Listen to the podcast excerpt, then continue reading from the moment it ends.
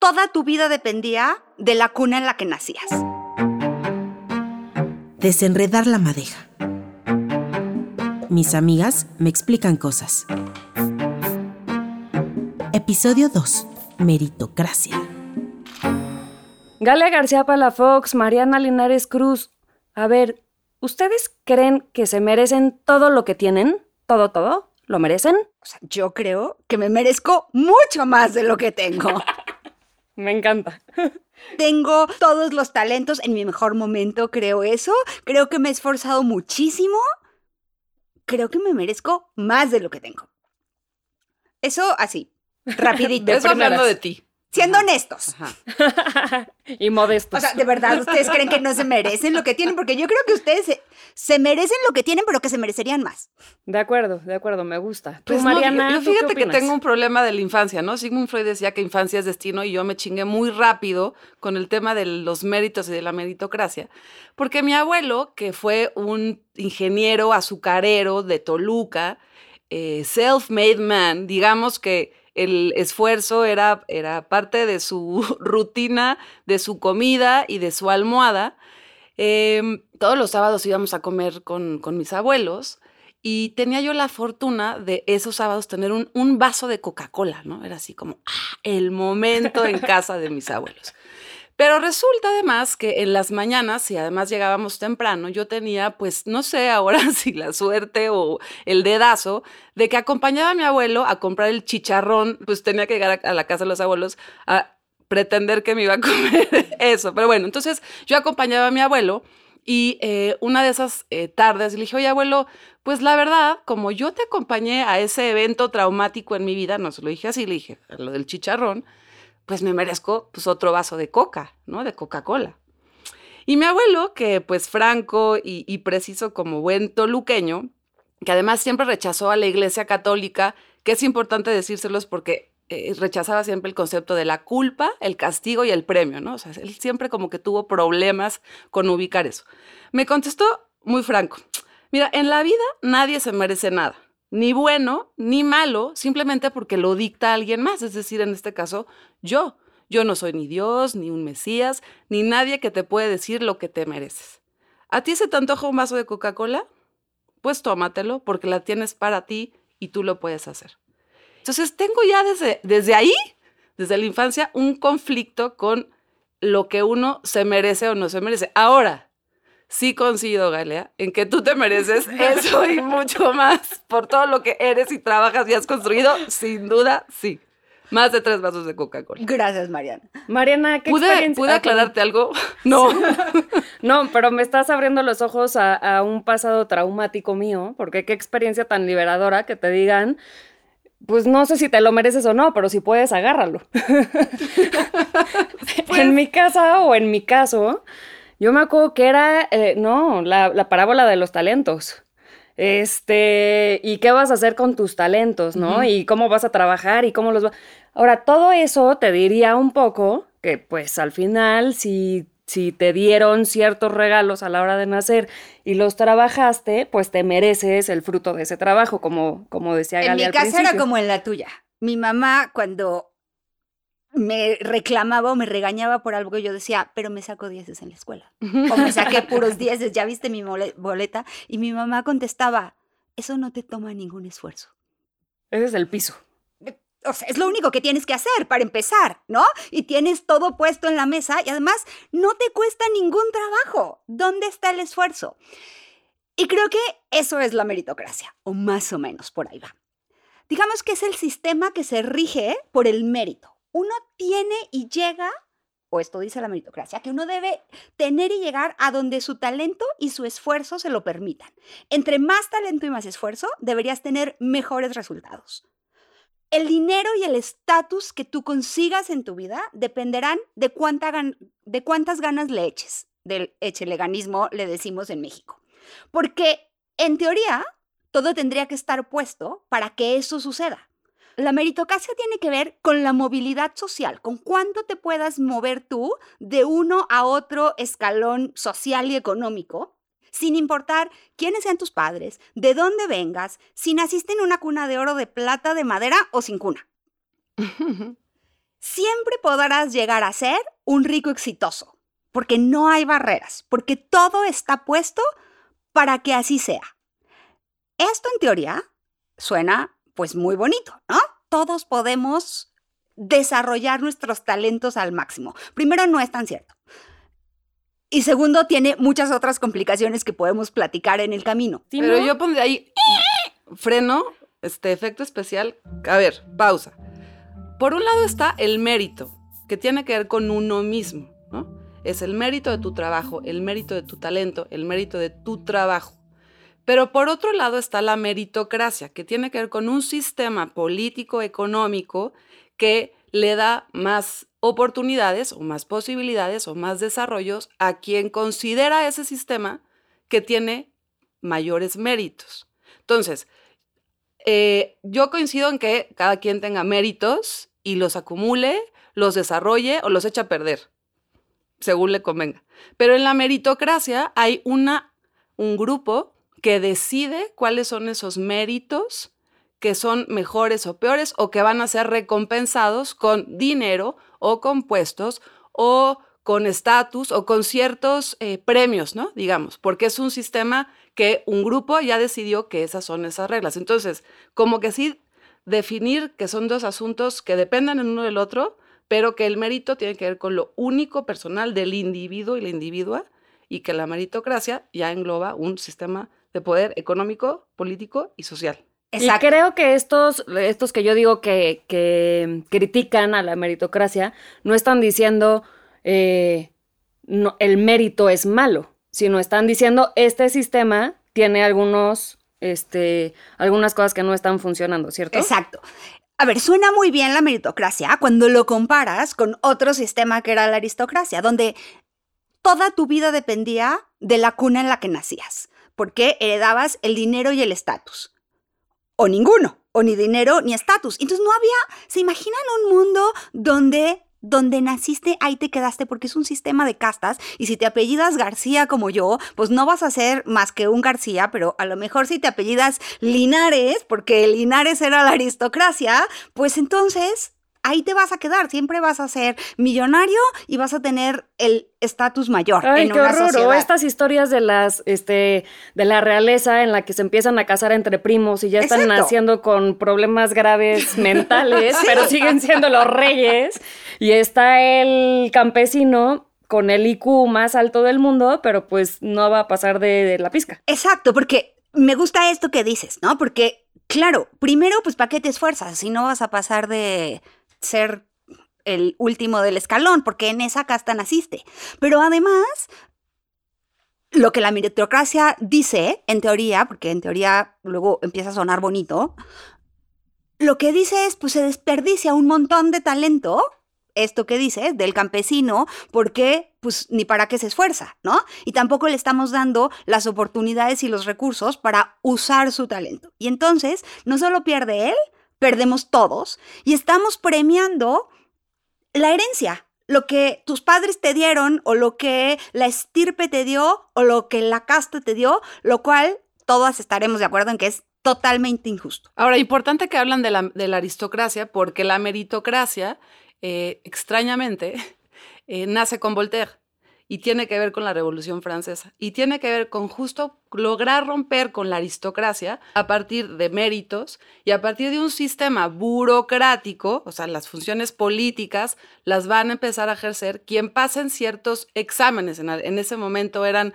pues estas evaluaciones eh, de experiencias, etcétera, etcétera. Y entonces Francia se vuelve como la primera meritocracia basada en o buscando romper con la aristocracia, ¿no? Claro, se ve como un sistema mucho más moderno. Entonces, es, es como una, un candado, ¿no? Que va poniendo los distintos sistemas. A veces yo creo que tiene buenos resultados o buenas causas, y como todo en la especie humana, se va marchitando poco a poco hasta llegar a un tuit donde entrevistan a Mariana Rodríguez, la esposa de Samuel García, el gobernador de Nuevo León, donde afirma contundente que si tú le echas ganas, todo es posible.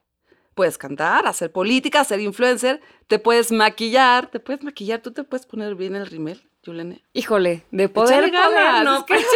échale ganas. Yulene. Ay, es lo que me dice Jacinta, mi hija. Nos mamá. dice que si tú le echas ganas, lo puedes lograr. La frase así de simple, pues suena muy bonita. Empoderadora, pues. Todo lo que te propongas, lo puedes lograr. Todo es posible. Y sí, siempre y cuando cuentes con algunos factores en tu trayectoria de vida. Por ejemplo, algunos de estos factores, contrarios a los que explica muy rápido Mariana Rodríguez, las expuso el escritor William Faulkner. Hegel y Borges también lo pusieron mucho en su literatura y decían que la suerte de una persona resume en ciertos momentos esenciales la suerte de todas las personas. Y aquí lo que yo quería llegar a decirles es, ¿qué pasa con la suerte en la meritocracia? Y como sé que ustedes no creen en la suerte, ni en la buena fortuna, ni en los horóscopos, quitemos lo de suerte y pongamos contexto. O dejémoslo de suerte. Porque ¿Sí? a ¿Ya mí no me gusta. No, no me gusta el, el- eso de que estamos destinados o que estamos predestinados. Eso no me gusta. Ok. Oye, pero me encanta esto de que empezamos en Francia con Voltaire y estamos hoy ya rayando en la literatura de autoayuda, ¿no? Con Mariana Rodríguez. Y entonces, pues sí, todo esto que tú decías bien del echaleganismo y este, el que quiere puede, el, Pero el que... quiere puede. ¿Tú qué dices, No. Galia? El que quiere no siempre puede. O sea, pero esa es la parte de la literatura de autoayuda, ¿no? Eso es lo que te están vendiendo todo el tiempo. Eso es lo que nos están vendiendo todo el tiempo. Y por eso no lo compramos. A mí me llama la atención que de pronto en México empezamos a hablar de la meritocracia. Sobre si la meritocracia existe o no existe. La meritocracia sí existe, porque Claro. es un sistema. O sea, eso ya no es pregunta, ¿no? No, funciona. Exacto. Pero, ¿Por qué? ¿Cuáles son los problemas así? Si tuvieras que como eh, enlistarlos, quizá. ¿Cómo, Creo que- ¿Qué es la parte que no funciona? México, dice- Hablando de México, yo creo que, a ver, para mí es un concepto que yo conocí en Estados Unidos, donde ser meritócrata está muy bien y todo el mundo quiere ser meritócrata. Nadie quiere que crea que lo que tienes no te lo ganaste. Ok. ¿no? Em, en México me parece que nunca en realidad hablamos de meritocracia, ¿no? O sea, eh, na- no estoy segura de que nosotras hayamos crecido en una sociedad, no en nuestras casas, donde estaba mal haber nacido rico. Donde nuestros compañeros que eran muy ricos trataban de ocultar su riqueza porque... Ah, no, no. No, No, eso no, No. a mí no me pasa. a mí tampoco me pasó. Me parece que nos robamos este concepto y en México de, lo que tendríamos que hablar es de movilidad social, que es así, no existe o estamos por la calle de la amargura. O sea, nos robamos ese concepto con ganas de que sucediera, ¿no? O, o, o con ganas de que fuera así, o desde entrada nos lo robamos en el mal sentido, porque yo sí estoy confundida cuando lo utilizamos en, en México, más allá de todo este análisis. ¿Está bien? ¿Está mal? ¿Está qué fregados? Pues mira, en, en el mundo o en los países muy desarrollados, durante muchas décadas se había visto muy bien la meritocracia, ¿no? Hasta hace unos años que empezaron las críticas contra la meritocracia. Y en países como Inglaterra y Estados Unidos, las críticas es, la meritocracia es una trampa y es tirana. ¿Por qué? Porque para llegar a ese lugar, primero, necesitas una gran inversión que el Estado no te está dando. Entonces, los papás le invierten a la educación de sus hijos, a las clases de ballet, de piano, de pintura, a los viajes de los hijos, a los cinco idiomas de los hijos, para que lleguen a Harvard, Yale, Columbia, UPenn, Stanford, de perdida a UT, Etcétera. ¿no? Etcétera, etcétera. Exacto. Porque solo desde ahí van a poder llegar a esos trabajos que son los trabajos meritócratas, que además implican un montón de esfuerzo y una competencia desmedida y loquísima. El que llega ahí termina creyendo que se lo merece y por lo tanto, el de abajo, el que no llegó, tiene el destino que se merece. Y eso está fuertísimo. Y eso está fuertísimo porque crea unas diferencias entre los de arriba y los de abajo, para empezar. No, hay poca consideración por el de abajo, porque pues no se lo merece. No tiene hay nada, que no tiene, en él. tiene poco que ver con el esfuerzo. Creo que lo que estás diciendo entrada- es que es una carrera, eh, por ejemplo, de velocidad, pero unos empiezan 20 metros adelante y otros pues ahí en el cero y otros 50 metros atrás. Y entonces el que está hasta atrás, por más rápido que corra, nunca va a poder alcanzar al de adelante. Y el que está hasta arriba, o el papá del que va adelante, además, es el que mueve el sistema. Y además, a mí me parece lo más grave de lo, de lo negativo de la meritocracia es que hay personas de primera, personas de segunda y personas de tercera a partir de los ciertos códigos que ese sistema meritocrático definió que tenían que ser. Que ¿no? digamos, en Estados Unidos, como dice Galia, son este, tu, tu licenciatura, ¿no? Tu, tu título universitario, de, de qué universidad es, qué tipo de puestos puedes aspirar a tener. Quisiera leerles un, un parrafito de una mamá que escribió al país, al periódico El País, porque me llama mucho la atención y creo que resume un poco lo que les quiero decir de las reglas. Ahí les va. Mi hija quiere ser segundo violín, no primero ni solista. Ella lo que quiere es tocar tranquila en un segundo plano, porque eso le hace feliz. Pero el mundo está hecho para los que quieren ser famosos, para los que sueñan con ser los primeros. En el colegio se premia a los que levantan la mano, los que exhiben sus logros y se sienten cómodos siendo el centro de atención. En la universidad se premia a los que dan su opinión, a los que no se mueren de angustia ante la posibilidad de exponerse en público. Y en lo que respecta al mercado laboral, se premia a los que alzan su voz por encima de los que hablan bajito, aunque aquellos no digan nada nuevo. Para ese mundo, convertirse en segundo violín de una orquesta no es lo que una niña debería querer ser de mayor. Pero el problema no es de ella, sino de ese mundo, porque la maravilla de una sinfonía solo es posible gracias a los que sueñan con ser segundos violines. Ese mundo está mal y no lo sabe, aún. Carolina Vázquez. Y me quedó... como- Aplausos para Carolina Vázquez. Y no necesariamente es lo que, lo que necesita el mundo, lo que quieres tú. Y el etcétera, asunto es que si no eres el top, entonces eres visto como el que no llegó, ¿Por qué no podríamos todos subir? Porque solo hay un lugar. porque solo hay un lugar. Esa, ese es el sistema meritocrático. Lo que tal vez tú quieras no es eso. Porque la meritocracia no está basada en atacar la desigualdad, está basada en la movilidad social, en que podamos subir a un nivel mucho más arriba de donde nacimos, donde no importa el accidente de cuna, le llaman los expertos. Y eso en México, para empezar, no existe. Hay un estudio del Banco Mundial que estudió 144 países y México tiene el lugar número 106 en movilidad social. No es muy difícil imaginarse que el piso no es parejo. Pero luego el Estado no viene a emparejar el piso, ¿no?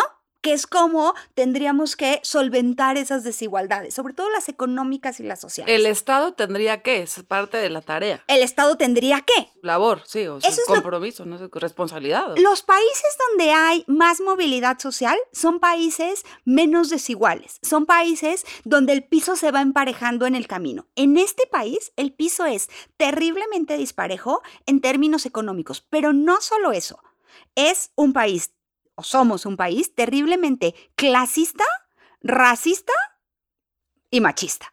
Otros estudios del Centro Espinosa Iglesia lo que dicen es, si naciste pobre y moreno y mujer, pobre de ti.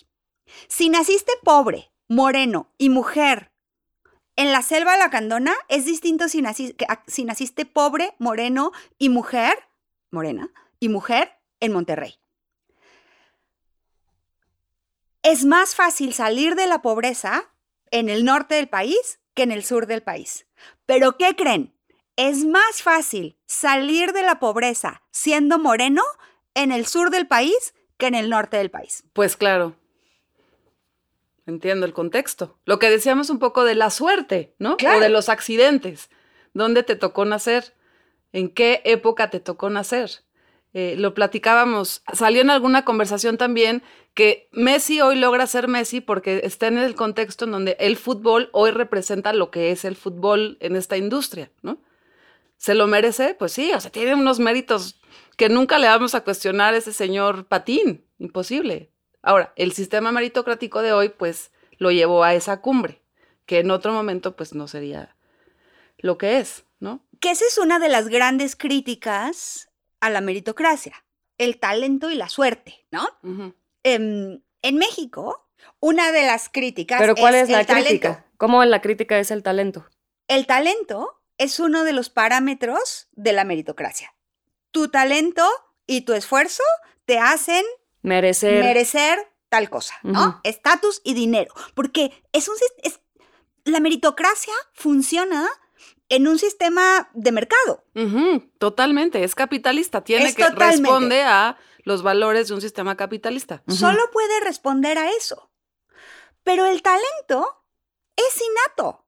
Me lo- yo que creo que ustedes tienen un gran talento, ¿qué creen? No se lo ganaron, se lo regalaron, nacieron con eso. Mariana es un genio del audio, pero a lo mejor porque su mamá hacía un radio increíble. Claro, pero Faulkner te va a decir que si no lo trabajas, si no tienes disciplina, Claro. no va a suceder. ¿no? Yo estoy de acuerdo contigo en eso. Que yo creo que llegamos muy rápido ¿Cuál es la- a la idea conclusión la de que que me- sí o no. O sea, creo que la meritocracia lo que es es un sistema que, ya lo hablamos, que eh, premia el mérito y te da ciertos valores de premios, que puede ser un puesto, un cargo público, una- un asunto financiero, un asunto económico, un asunto económico, este, académico, prestigio, ta, ta, ta, ta, ta, si cubres ciertas reglas dentro de su sistema de, de méritos, ¿no? Y aparte está lo que significa el mérito personal. A mí me gustaría pensar en una meritocracia en donde cada quien pudiera decidirse qué talento quieres desarrollar, porque pues no, uno no nace talentoso así de la nada. Ahora, también creo que en esta cosa de la meritocracia, tenemos que repensar esto. ¿Cuál es el éxito de verdad? Decía Mariana hace un rato, ¿no? sí, totalmente. El éxito es el dinero y el poder, Ponerse rímel. ponerse rímel. ¿Y cómo vemos al que no tiene eso? Dejemos de creernos que nosotros somos el arquitecto de nuestro propio destino. No es cierto. Dependemos de muchas circunstancias.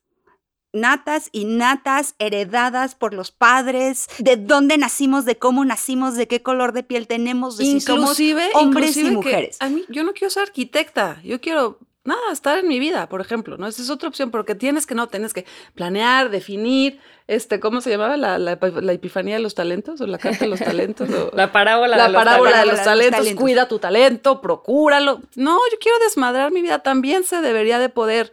Y no por eso soy menor persona, ¿no? O, o fracasada persona. O sea, como que, ¿cuáles son esos parámetros? A ver, les propongo algo. Voy a intentar explicarles yo a ustedes qué, ¿Qué? es la meritocracia, cuál es el problema y creo que un par de posibles soluciones o caminos a seguir. A ¿Va? ver, a ver. vas. sin interrupciones. Ok. Es la De corridito parte. y espero, por favor, un aplauso cuando termine. Tu mérito, tu Exacto. premio. Mi premio. Entonces, Corre, corre tiempo. corre tiempo. Existe el mérito y existe la meritocracia.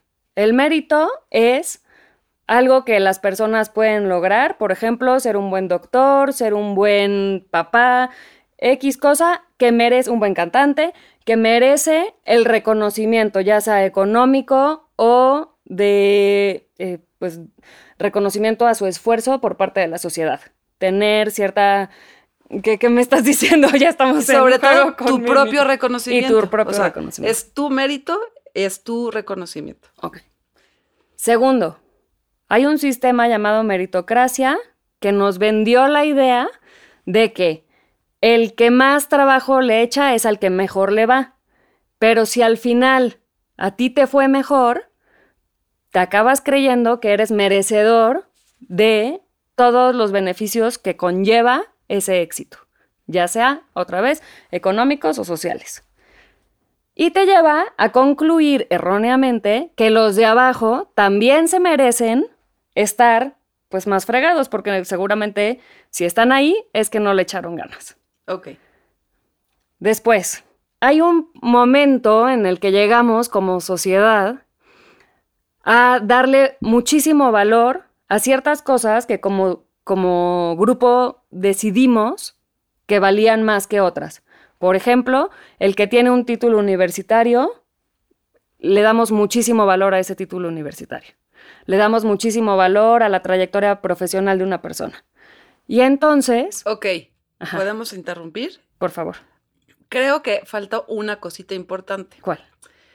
Eh, nunca vas a poder es- esta, la hipótesis de que si tú trabajas lo vas a lograr, no es posible siempre y cuando el piso siga siendo disparejo. De acuerdo. Es decir, esa frase se podría cumplir cuando el piso o las condiciones o las oportunidades sean iguales para todas y para todos. De acuerdo. Ok. Y entonces, si quitamos la meritocracia, ¿con qué la podríamos reemplazar? Se trata un poco de encontrar como sociedad de qué manera le vamos a dar valor al trabajo de las personas y a su esfuerzo.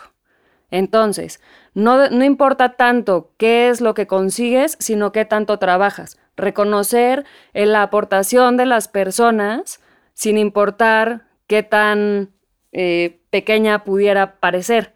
Por ejemplo, alguien que todo el día está trabajando para hacer eh, recolección de basura. Es algo que para la sociedad es muy útil, pero que en este sistema de meritocracia no tiene valor. Y lo vimos, por ejemplo, en la pandemia. Los trabajadores esenciales son esos, son lo más bajo en la pirámide económica, digamos. Exacto, cuando en realidad su nombre mismo se- le reconocía que son esenciales, que sin ellos la sociedad no puede funcionar. Creo que no hay remedio. Y nos tuvimos, y de nos- ese ejemplo. nos tuvimos que encerrar para llamarlos esenciales y para darnos cuenta que sin ellos no podemos vivir. Exacto. Yo la, la anularía, la meritocracia. ¿Tú la anularías por completo? Porque Mariana es anarquista, así es ella, le encanta. Vive el rock and roll. Yo No, creo que... Porque ya está caduca. O sea, ya, ya, ya. Somos tantos miles de millones de habitantes que siempre va a haber cinco que se van a llevar el mérito y eso no está funcionando. Ya nos dimos cuenta que eso no está funcionando. Ya no se puede. Se va, el, se va a acabar el mundo. Muy bien. Yo lo que creo es que lo primero que tenemos que hacer es emparejar el piso. Vamos y luego vamos ahí. viendo. Sí, pero nos va a tomar. No lo vamos a ver. No, no lo vamos a ver. Porque No ¿por lo- dónde empezamos? no? La salud, La educación. la educación. Acabemos con las redes de cuates. De las que... Pero hasta- esta no, esta no. Esta no. Esta es la de la madeja que se quede. La de la madeja que se quede. Ok. Bueno, Y aceptemos quienes hemos tenido cualquier privilegio que lo tenemos, porque así vamos a ver distinto al otro. Creo que eso es lo más fácil de hacer, pero es un trabajo que le toca a cada quien. Porque, por supuesto, como decías estás hace cayendo rato, otra vez en el individualismo radical de que depende de cada Oye, quien. No, ya, sí. no, o sea, siento que ya, nos, ya me llamó anarquista, ya te llamó individualista. o sea, ¿Qué Dios, nos espera? ¿Qué nos espera? Desenredar la madeja, un podcast que investiga y explica para dudar juntas. Un podcast de Galia García Palafox, Yulene Iriarte y Mariana Linares Cruz. La edición y producción de este podcast es trabajo de Florencia González Guerra. La edición, musicalización y mezcla es de Arnulfo Flores Solares. La música original es de Amado López. Agradecimientos especiales a Brenda Sánchez en la transcripción, Mike Ángeles en la estrategia de promoción y Dominic Durán en el diseño gráfico, con el apoyo de BHD Studios, una producción de Coclea Experiencia Sonora, Ciudad de México 2022.